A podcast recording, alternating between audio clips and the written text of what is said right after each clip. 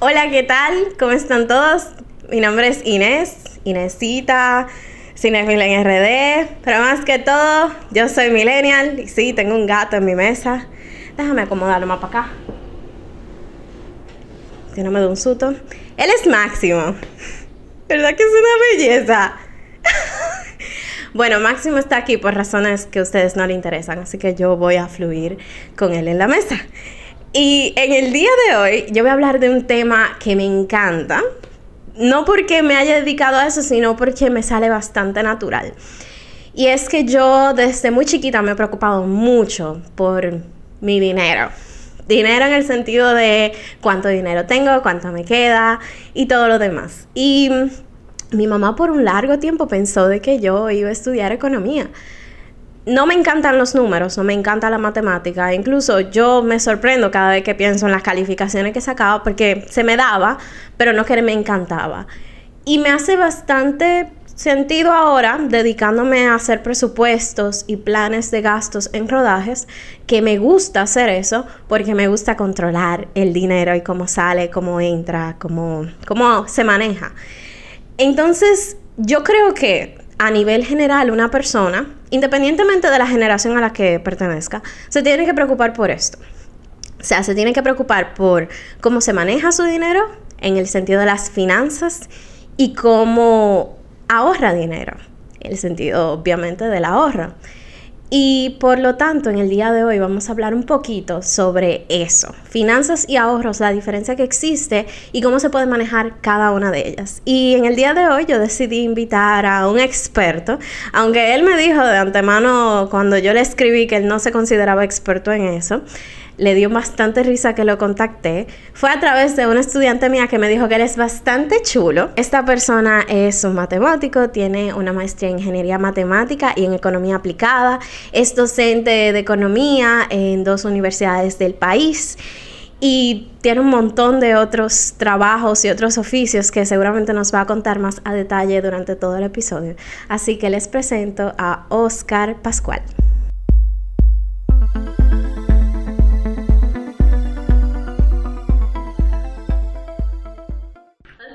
Hola. Gracias. Nos conocimos hace, qué sé yo, cinco minutos y ya me cae bien porque digo que a la medianoche en algún lugar ya podemos beber vino. Pero como quiera te voy a hacer la pregunta. Adelante. ¿Vino, café o agua? Eh, hoy agua. Hoy agua. Sí. Dale, vamos, vamos. Pero creo que habrán otras y será vino más adelante. Mira, me encanta. Muchas gracias. Yo voy a tomar café porque necesitamos cafeína. ¿Con el café se brinda? Tú sabes, yo brindo con todo. Bueno, pues salud. Salud. Por los millennials. Por los millennials. Oscar me estaba diciendo que él está en el borde. Ujú. Él es millennial, pero él también es como un chin generación X. Lo que pasa es que yo creo que la línea donde se divide una generación y otra no está del todo clara, es como medio borrosa. Hay quien dice que arranca en el 80.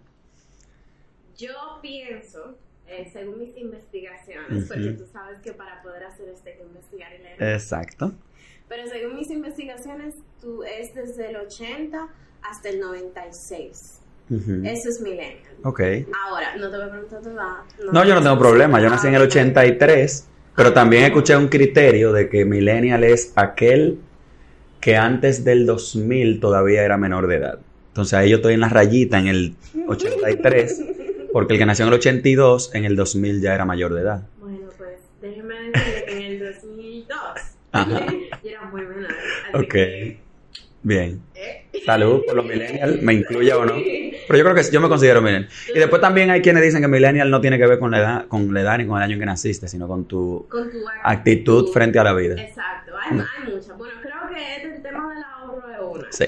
Porque justo antes de comenzar a grabarlo estábamos hablando del tema, no voy a decir en qué, por, por qué situación particular, algo muy personal, Sí. pero eh, estábamos hablando de algo que se da en este país que la gente no se prepara. No. Y personalmente yo no sé si es por mi propia condición emocional, psicológica, que soy demasiado organizada, Ok. pero cuando yo me planteo una meta anual de, mira, yo tengo que tener tanto este Ujú. año para Sí. poder conseguir esto, yo siempre lo hago. Yo, yo me siento suertuda también, porque también picoteo demasiado. Ah, bueno, Entonces, pues. Eso te da mayor holgura para ahorrar. Sí. Sí. Pero siento que si pienso en mis padres, por ejemplo, mis padres no pensaron, bueno, vamos a tener una familia, necesitamos tanto, quizá el próximo año planteando de, de tener tanto ahorrado poder comprar una casa. No, lo- no lo sé, honestamente, porque Sí. no es algo que lo hablamos habitualmente, pero sí recuerdo conversaciones entre mis padres en los que en el que se cuestionaban eh, bueno, tenemos este préstamo, ¿qué vamos a hacer? Tenemos que organizarnos. Me recuerdo también situaciones en las que uno de los dos salía de trabajos y estaba esa gran incógnita de Sí, ¿qué va a pasar? Exactamente. Sí. Yo no tengo trabajo ahora y yo me planteo que si en seis meses yo no tengo trabajo, Así yo es. necesito tener tanto ahorrado porque, Así que debe ser. Pero eres la excepción. bueno, Está en un grupo reducido de... Tanto jóvenes como adultos. Yo creo que es una, un tema idiosincrático cultural de República Dominicana. La gente vive muy el día a día, muy lo que venga, lo enfrentamos como podamos. Y, y bueno, eso tiene sus ventajas porque tú te preocupas menos, Claro. pero creo que las desventajas son mayores porque tú estás expuesto a cualquier eh, bandazo que dé la vida y quedarte al descubierto. Pero sí, así que funciona la sociedad dominicana, afortunadamente y desafortunadamente. Bueno, antes de que entremos en materia, Ok. ¿a qué tú te dedicas? Eh, yo hago muchas cosas. Ah. Picoteo y me mantengo activo. Eh, pero mi principal función en la sociedad, yo trabajo para el Banco Central. Soy subdirector de un área que hace cosas macroeconómicas. Entonces yo trabajo para el Banco Central, tengo un buen tiempo allá. Pero aparte de eso, imparto docencia en la Pucamaima. Eh, imparto usualmente dos materias que tienen que ver con matemáticas. Imparto docencia en INTEC, en el Instituto Tecnológico Santo Domingo. Allí doy temas eh, de finanzas y un área que se llama teoría de juegos.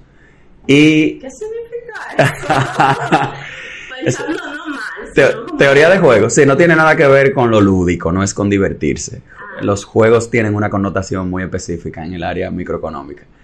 Y adicionalmente yo tengo algunos emprendimientos eh, que van caminando. Tengo un par de años, cuatro o cinco años. Me agarró la pandemia a mitad de ese desarrollo, pero ya estamos estables de nuevo. Qué Entonces, bueno, sí. es importante. Tengo, hago muchas cosas, me mantengo activo.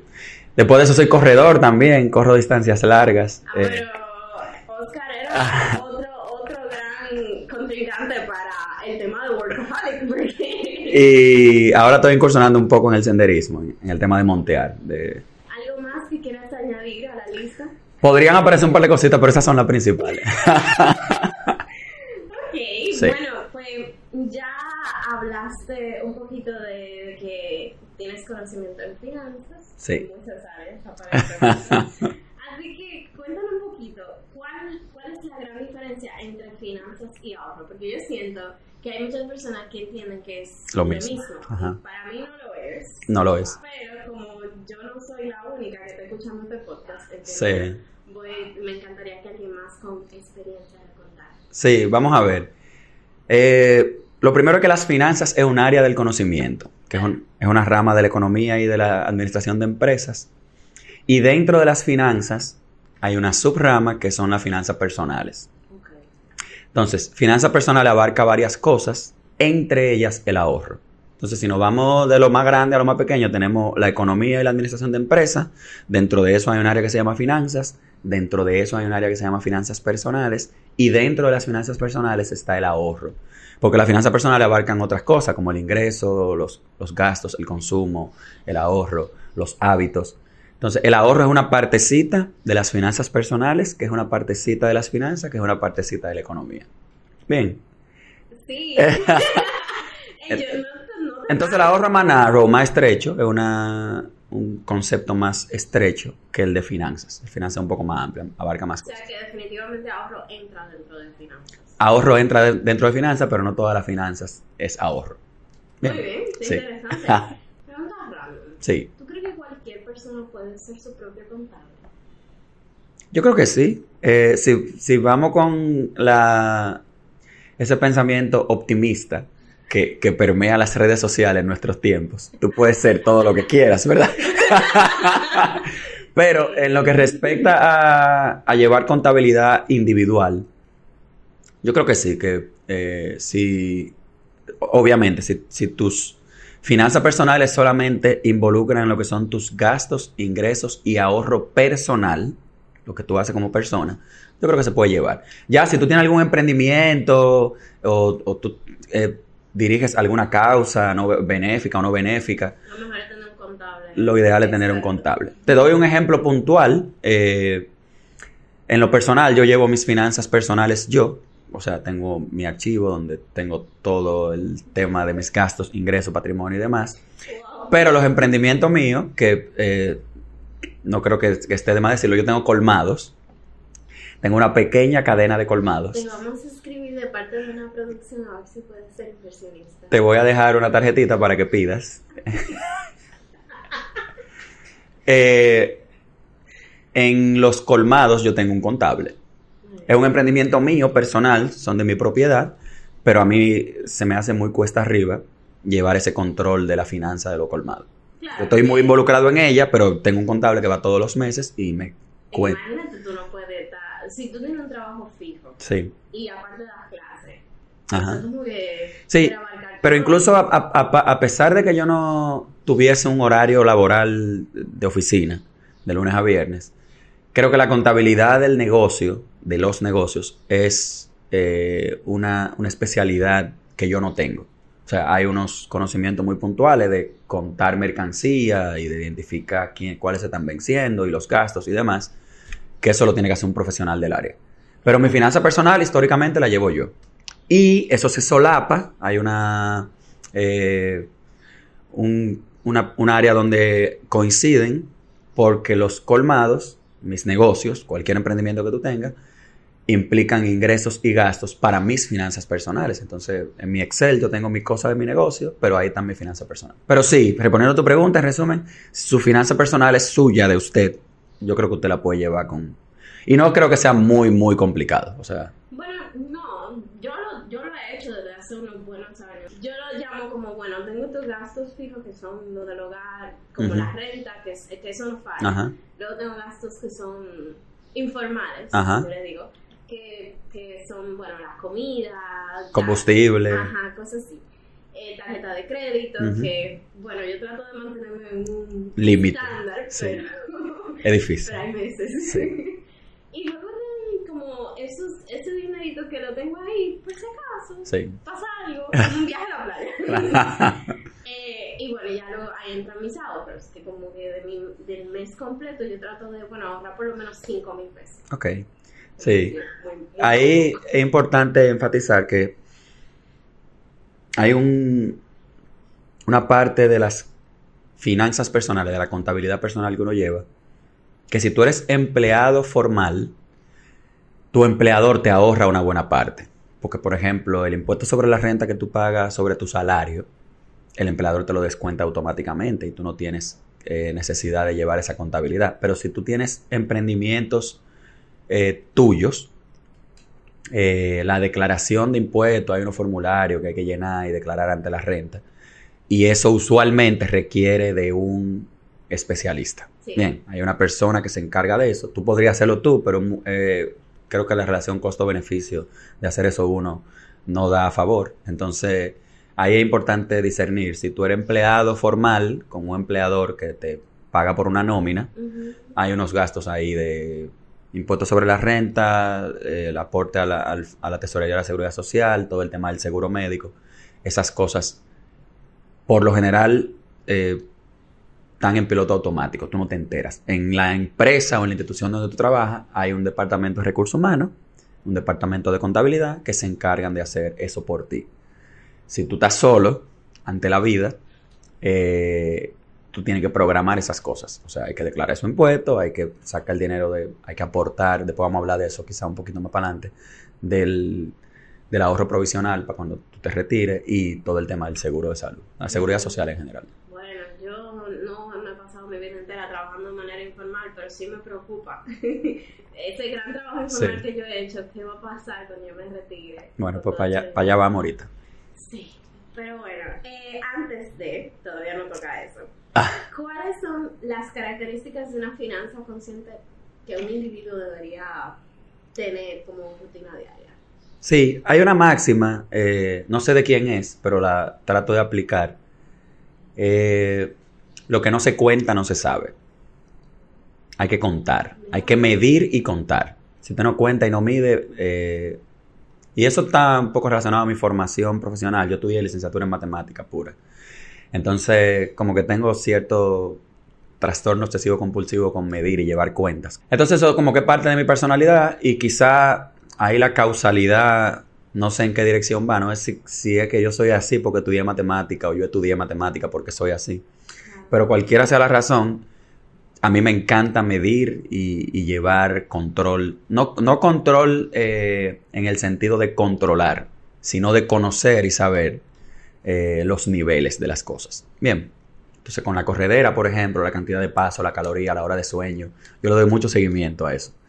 Eh, pero, quizá eso es un poco obsesivo compulsivo de mi parte, pero con las finanzas personales, creo que esa máxima aplica de que lo que no se mide o no se cuenta, no se sabe. Entonces creo que el primer tip, la primera recomendación para alguien que quiera tener una finanza saludable es medir, es saber. No es vivir eh, y que a fin de mes cuando te paguen tú comenzar a tapar hoyo. Y reconozco que puede ser difícil para una persona con ingresos escasos, quien gana poco dinero, quizá no, tiene mucho incentivo de, para estar midiendo, porque sabe que se, como quiera, por más que mida, se le va a ir todo. Pero yo creo que incluso a ese nivel de la persona con ingreso bajo, eh, el poder de la medición ayuda bastante. Entonces, lo primero es, usted tiene que saber poner en blanco y negro cuánto usted ingresa todos los meses, toda la semana, todos los trimestres, no sé si tiene un negocio, y cuánto usted gasta. Y a partir de ahí, eh, la decisión de ahorro aparece más clara en el mapa. Entonces hay que medir. Después de ahí hay una un componente que me parece que es bastante idiosincrático de República Dominicana, de Latinoamérica y del continente americano completo. Y es que nuestra región del mundo, Occidente, Occidente sin incluir Europa, es una población que casi a nivel general tiene un consumo conspicuo muy elevado. ¿Qué es un consumo conspicuo? Un consumo innecesario y que es solamente para proyectar estatus. Entonces, los dominicanos y ampliando ese alcance, los latinos y ampliándolo a los americanos, o sea, los, habitantes del continente americano, a diferencia de otras sociedades y culturas como Europa, Asia, Oriente Medio, salvo algunas excepciones, África, eh, creo que tenemos un gasto, un consumo conspicuo muy alto. Los dominicanos somos muy shower, nos gusta mucho mostrar, enseñar, prendas, ropa, carro, eh, eso definitivamente es muy americano. es muy americano y, nosotros estamos muy influenciados por los gringos en ese sentido. Entonces... Es un capitalista, entonces sí, sí, la cuna del capitalismo prácticamente, por lo menos como lo conocemos ahora. Y eh, el consumo un componente importante de la dinámica macroeconómica de nuestros países. Entonces, eh, primera recomendación, medir y contar. Hay que llevar control de, no control, de nuevo reitero, no controlar sino llevar control de tener anotado en algún sitio cuánto ingreso y cuánto gasto para saber cuánto ahorro. Segundo, el consumo conspicuo. Y después hay un concepto que se ha puesto muy de moda en los últimos años, que es el de los consumos hormiguita. Son consumos de bajo monto que porque son pequeños no lo notamos y pensamos que no nos afectan. Pero si tú los sumas, eh, puede que resulten en mucho. Entonces, por ejemplo, no sé, tú estás, eh, está en la zona colonial, ¿verdad? Y tú quieres un helado. Y eso no está mal que tú te quieras como un helado en la zona. Pero tú tienes una opción de un helado de 120 pesos y vas y te compras uno de 300. Esa diferencia quizá no es significativa, uno de 200, son 80 pesos más. ¿Cuál es la diferencia? Pero quizá la satisfacción que te iba a brindar el helado de 120 pesos es la misma que te brindó el helado de 200. Claro. Una diferencia de 80 pesos, tú dices que eso es disparate, que eso no es mucho, que eso no es nada. Pero si tú haces eso, no sé, seis veces al mes, bueno, pues ahí tú tienes casi 800 pesos, 600. Y así con muchas cosas. Déjame comprar o gastar en esto, en lo otro. Y eso consumito hormiga, cuando tú lo sumas, puede que representen un, un- una, proporción, una proporción importante. Yo tengo un ejemplo de eso. Yo, sí, sí, para ver.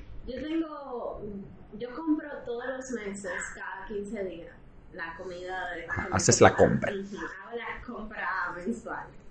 Pero ¿qué pasa? Que yo todos los meses evalúo, bueno, yo compré esto, pero no me lo comí.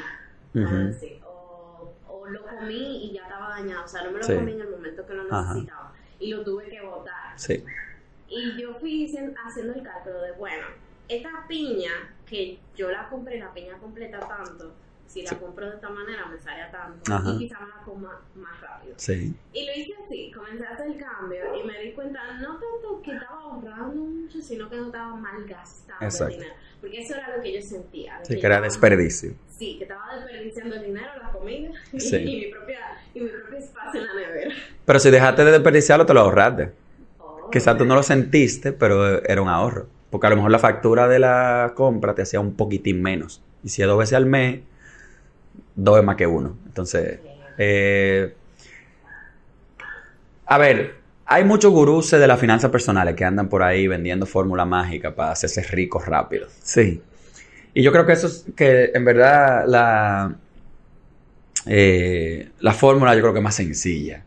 O sea, no es si te sientas y ejecutas un plan claro de finanzas personales, yo creo que no hay eh, mucha complejidad en ese asunto. Es básicamente contar y medir para saber, evitar los consumos conspicuos, bien, evitar los consumos hormiga, y si tu ingreso te da para ahorrar una cantidad eh, que llega a un umbral mínimo, quizá identificar fuentes de ingresos pasivas. Porque hay está el ingreso activo, que es el que tú lo trabajas, el que te paga tu, tu empleador, el que tú generas cuando tú haces un trabajo.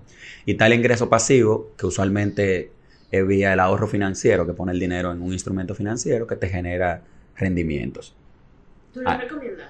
Sí, claro, por supuesto. Si tú tienes limitaciones de tiempo para llevar a cabo un emprendimiento que genere ahorro pasivo, tú involucrándote, estoy poniendo muchas palabras para decir, si tú no tienes tiempo para hacer algo proactivamente que deje ingreso, que te deje un ingreso pasivo, lo ideal es que como tú no tienes tiempo, ponga parte de tus ahorros o incluso todo tu ahorro en un instrumento financiero que genere eh, ingreso pasivo. Como un certificado. Sí, ahí hay varias opciones y el ahorro financiero es otra área del conocimiento completa. El ahorro como un todo incluye varios tipos de ahorro, pero el ahorro financiero es uno. Entonces, lo primero es, no es recomendable tener el dinero en una cuenta corriente, como dicen, cogiendo mojo. En una cuenta corriente uno debería tener una cantidad de dinero que uno entienda y eso hay que hacer un análisis y para eso contar y medir. Hay que, que tú entiendes que vas a necesitar en un muy corto plazo. Muy corto plazo, un mes, máximo dos meses. Ahí debe estar el dinero de la cuenta corriente. Si yo tengo que pagarle a la señora que limpia, si tengo que pagarle, si, si, por ejemplo yo pago algún servicio en efectivo, porque ya usualmente uno paga todo con tarjeta de crédito, pero si yo pago algo en efectivo, ese dinero debería estar ahí en la cuenta corriente. Luego de ahí, ahí no debería haber más dinero en la, en la corriente, porque la cuenta corriente no genera ningún tipo de rendimiento, o el que genera es mínimo. Entonces, después de ahí, los instrumentos financieros van aumentando en la rentabilidad que dejan, o sea, dejan más rentabilidad, pero también en, la, en el nivel de obligatoriedad de dejar el dinero ahí. Entonces, hay cuentas de ahorro que no te permiten sacar el dinero, que, que tienen limitaciones, te penalizan si tú lo sacas. Después está lo que tú mencionaste, que son los certificados financieros, que tienen un plazo, certificado a plazo financiero, a seis meses, a tres meses, a nueve meses, a un año, a dos años, a cinco años un certificado a, un año, por ejemplo. En un año tú no lo puedes sacar, si lo sacas antes te penalizan. Pero a partir de ahí se abre un abanico de posibilidades que no necesariamente es a través de los bancos tradicionales, que son entidades que están reguladas, que son seguras y que generan una rentabilidad un poquito mayor. Y aquí me estoy refiriendo casi que específicamente a puestos de bolsa y a fondos de inversión. Entonces, no sé qué tiempo tenemos, pero muy brevemente. Cuando tú llevas el dinero a una cuenta de ahorros o a un certificado de inversión o a plazo en un banco comercial, un banco múltiple, tú le estás entregando ese dinero al banco X cualquiera, ¿verdad? Y ese banco hace negocio con tu dinero, lo presta más para adelante o lo invierte más para adelante. Y por ese banco tener tu dinero te da una rentabilidad. Esa rentabilidad es pequeña, 4, 5%, 3% anual, 6% como mucho anual, ¿verdad? Ok. La modalidad a la que me referí eh, anteriormente, que no son cuentas de ahorro ni certificado, tiene que ver con tú canalizar ese ahorro tuyo, tú prácticamente directamente a, una actividad productiva. Entonces, para poner un ejemplo, Cervecería Nacional Dominicana eh, necesita financiar sus operaciones. Quiere ampliar una planta, quiere comprar una flotilla de camiones, va a comprar insumos para hacer cerveza. Cervecería como institución, como, como empresa eh, no financiera, puede tomar un préstamo, decirle al popular, préstame 100 millones de pesos para yo ampliar la planta, ¿verdad? Pero también está el mecanismo que se conoce como emisión de títulos.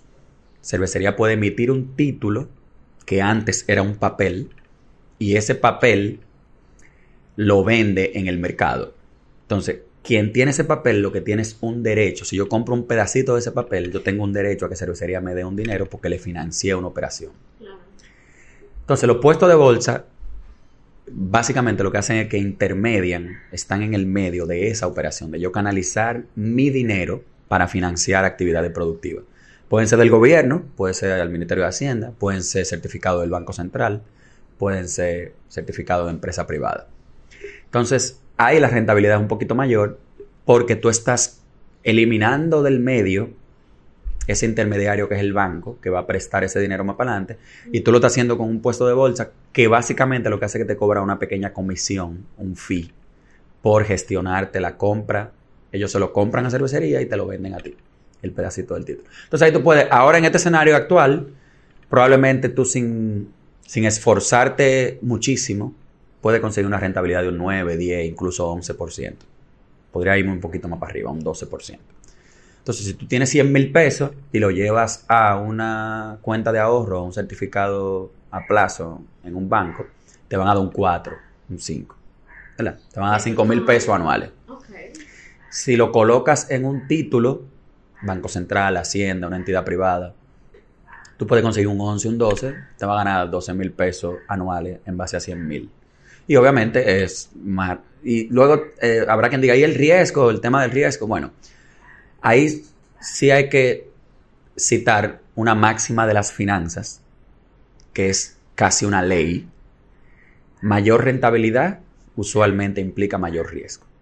Entonces lo más seguro usualmente es menos riesgoso. sí, pero por ejemplo, sí, pero por ejemplo para que Hacienda deje de pagarte tu dinero que tú invertiste en un bono de Hacienda, tiene que quebrar el gobierno. Para que el Banco Central deje de pagarte los rendimientos de un certificado del Banco Central, tiene que quebrar el Banco Central. Para que cervecería deje de pagarte los rendimientos de un título de cervecería, tiene que quebrar cervecería. Estamos hablando de tres instituciones que yo pero nunca quiero. Sí. Entonces, te puse tres grandes. Hay certificados de entidades más pequeñas que tienen un mayor riesgo de, default, de no pagar, pero brindan una mayor rentabilidad.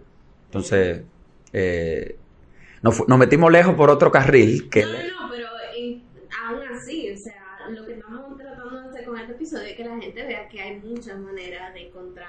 A todo el que tenga 10 mil pesos, que no, que no piense hacer nada con ellos por ahora, que se acerque a un puesto de bolsa y le pregunte qué yo puedo hacer con estos 10 mil pesos. Si usted va a tener esos 10 mil pesos en una cuenta, cogiendo mojo, llévalo a un puesto de bolsa y averigüe qué, qué opciones le brinda. Sí. Exacto.